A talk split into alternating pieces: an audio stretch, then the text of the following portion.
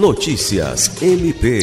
O Ministério Público do Estado do Acre, por meio do Centro de Atendimento à Vítima CAVE, promoveu nos dias 24 e 25 de agosto duas palestras em formato de roda de conversa sobre violência doméstica na unidade prisional feminina do Complexo Penitenciário Francisco de Oliveira Conde, destinadas às policiais penais que trabalham no local.